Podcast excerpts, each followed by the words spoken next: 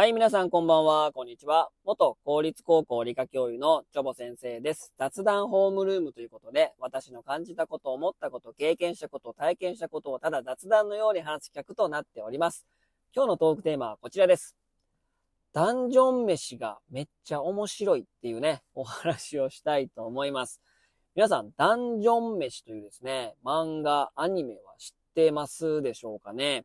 私もね、えー、正直、2014年ですかね、から連載されて、去年の9月に、えーもう完結しておるんですけども、漫画は。えー、これなぜを知ったかっていうとですね、まあ私ね、あの、バンプオブチキンがですね、まあ好きなんですけども、このダンジョン飯が今年の1月から、あまあ、アニメ化されるということでね、えー、連続2期クール放送決定ということでね、まあ非常に、まあ大々的に、えーまあ、報道というかニュースになってたんですけども、そのアニメ化されたダンジョン飯の主題歌を、えー、バンプオブチキンが歌うということでね、それでまあ知ったんですよ。うん。で、えー、そのテーマソングが、えー、バンプが、あのーあの採用されたので、ダンジョン飯って何なんやろなと思ったんですよ。で、ダンジョン、とりあえずまあ見、見ようかなみたいな。まあ、その、テーマソングも聞きたかったし、で、まあ、見たんですよ。そしたら、おもろいな、これ、みたいな。と思ったんですよ。で、先週か？先週ね、あの、インフルエンザで倒れてたんですよ。で、そのアニメ化が、えっ、と、採用されて、アニメ化されて、今、まあ、コミックシーモアっていうね、あの、電子書籍が買える、うーんその電子コミックアプリがあるんですけども、そのダンジョン飯がアニメ化決定記念で、1巻と2巻が無料で読めるみたいな、えーそういったまあセールをやってるんですね。で、それで、まあ、そのダンジョン飯見て、ちょっと面白かったから、無料で1巻2巻読めるから、ちょっと読んでみようと思ったらですね、いやー、おもろいな、みたいな。いつの間にか全巻買ってましたね。はい。っていうぐらいね、えー、まあ面白いんですよ。まあこれね、まあ2000、さっきみたいに2014年から、えー漫画家のクイ良子さんという方ですね。その方は、えー原作、クイ良子さんで、えー初めてのね、長編作品、作品だったみたいですけども、で、このダンジョン飯。飯ってあの、ご飯ね、飯なんですよ。これどういうお話かというとですね、えーまあこれ、古典的ファンタジー的な、まあ、あの、冒険者なんですよ。まあ、ダンジョンですね。ダンジョンですかね、ダンジョン。で、えー、ある日ね、ある島の離島の話なんですけども、そこの墓地の中からですね、朽ち、朽ち果てた老人が出てきてですね、えー、その1000年前に亡くなったとされる、まあ、黄金の国の王国の、私は王様だと。で、今その、おー1000年時止まったまんま、えー、狂乱の魔術師によって王国がですね、地下に囚われ続けているんだと。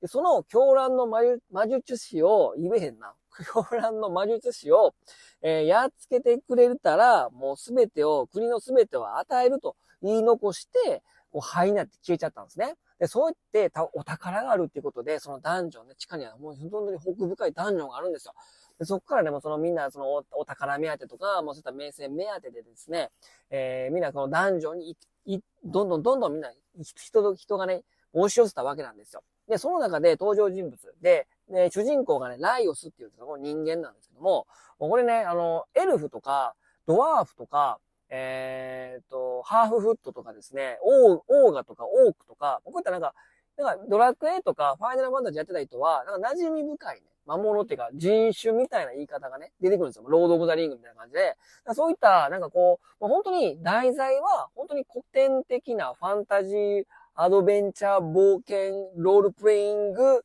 題材なんだけども、このメシって入ってるじゃないですか。で、この主人公のライオスとか、えっと、妹ファリンって言うんだけど、で、あといろんなね、エルフのマルシルとかですね、ハーフフットのチルチャックとかいろいろいるんですけども、で、冒険してる時に、男女の最果てほぼね、地下深くのところで、レッドドラゴンに妹が食われちゃったんですよ、ガッて。で、この、え魔法が使えるので、あの、妹、まあまあ、魔術師学校か通ってたので、で、あ、みんな逃げてってことで、男女の外に出る呪文で、男女の外に出ちゃったんですよ。うんで、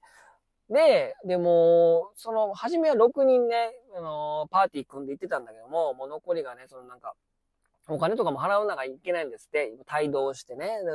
その、ダンジョン危険だから、これ、給料払ってたとか、そういった描写もあるんですよ。で、もうパーティー抜けちゃってですね、まあ、でも妹助けやなあかんと。えー、主人公のライオスはね。で、えー、またダンジョンに行こうとするんですよ。もうま、また行くのって感じでね。まあでも私はもう危ないから行きたくないみたいな感じで二人抜けて、で、残り二人ね、エルフのマルシルっていうこと、あと、ハーフフットのちっちゃいね、チルチャック、これ鍵師とかで、仕掛けとかいっぱい多いから、ダンジョン。それを解決してくれるんですね。で、また三人でまた行こうってなるんですよ。なるんやけど、もうお金がないと。もう君たちにお金払うお金もないし、一番かかるのは食費やと。で、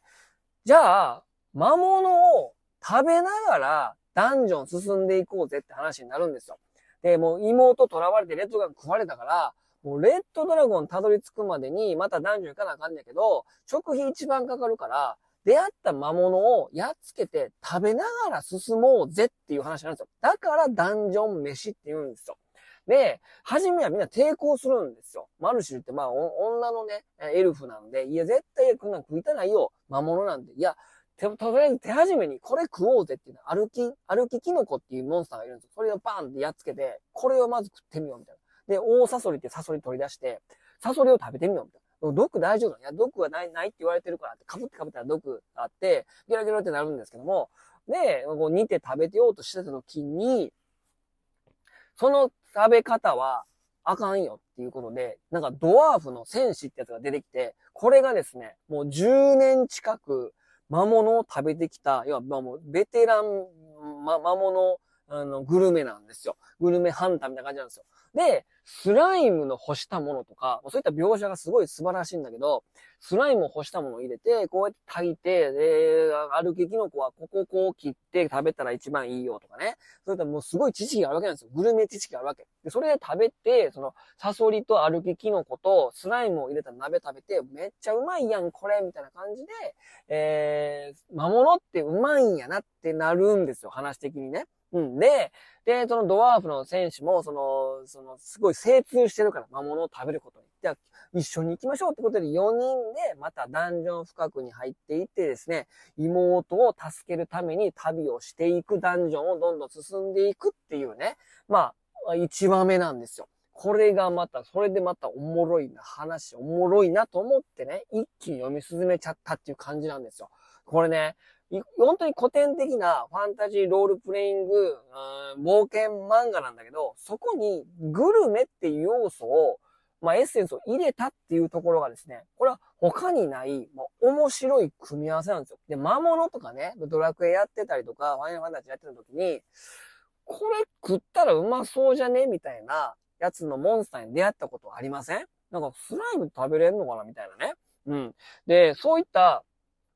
この魔物食べたらうまそう。いけるんちゃう？で、そのいけそうっていうのを、ほんまにいけるように、すごいね、いや、本当にあなた食べたことあるんですかみたいなぐらい、めちゃくちゃ細かい描写なんですよ。こう切ってこう調理した方がいいとかね。こういう調味料でやるとこんだけうまいんやみたいな。いや、これ絶対作者食べたことあるやんっていうぐらい、そのね、グルメに対するね、魔物のグルメに対する描写も非常に細かくてですね、まあ、非常に楽しみ、面白いんですね。で、で、このね、食べるということがですね、最終的な話のね、味噌にこう繋がっていくんですよ。この最後のこの、うん、あの、謎かけにね、食べるということがですね、この漫画の大きなキーポイントになってるんですよ。それをね、またね、この読み進めていくと、分かっていくのが面白い。で、もう、いや、だん、どんでん返しというかね、あ、そう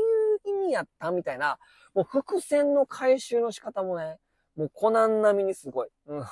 当にワンピース並みに、この秀逸に考えられてるんで、もうぜひね、皆さんね、見てみてください。もうファンタジー、古典ファンタジーロールプレイングと、グルメを合わせた、もうあまり新しい新感覚漫画になっておりますので、ぜひね、皆さんね、ダンジョン飯見てみてくださいということで、今日はこの辺にしたいと思います。それでは皆様さようなら。バイバイ。